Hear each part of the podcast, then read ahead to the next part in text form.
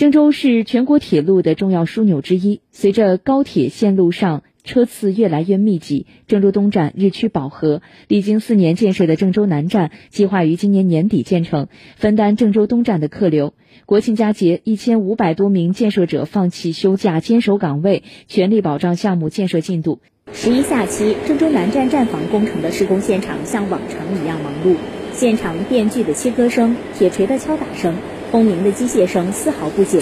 在高架层候车大厅，数十名工人乘高空作业车进行吊顶和幕墙作业。据郑州南站项目副经理杨时杰介绍，目前南北面已经完成了接近一半的工作量，我们要满足今年年底郑州南站建设完成目标任务，为明年二月份这个京开验收和这个后面的开通。打好基础，因为工期现在只剩下三个月的时间了，所以说今年这个十一假期，那肯定是很多同志都回不了家的。郑州南站是郑渝高速铁路、郑富高速铁路、郑登洛城际铁路、济南城际铁路的交汇站，设计规模十六站台、三十二条道发线。郑州南站主站房施工现场横跨三十多条高铁古道，如何在确保高速列车安全运行的前提下，有序推进工程建设，也是需要施工方克服的难题。为确保工程质量和安全，杨世杰和工友们都是吃住在工地，都有接近三个月没有回家了。今年夏季，郑州特大暴雨、疫情反弹等重重难关，让原本就紧张的工期变得滞后。杨世杰，所以我们也要利用这个十一假期期间，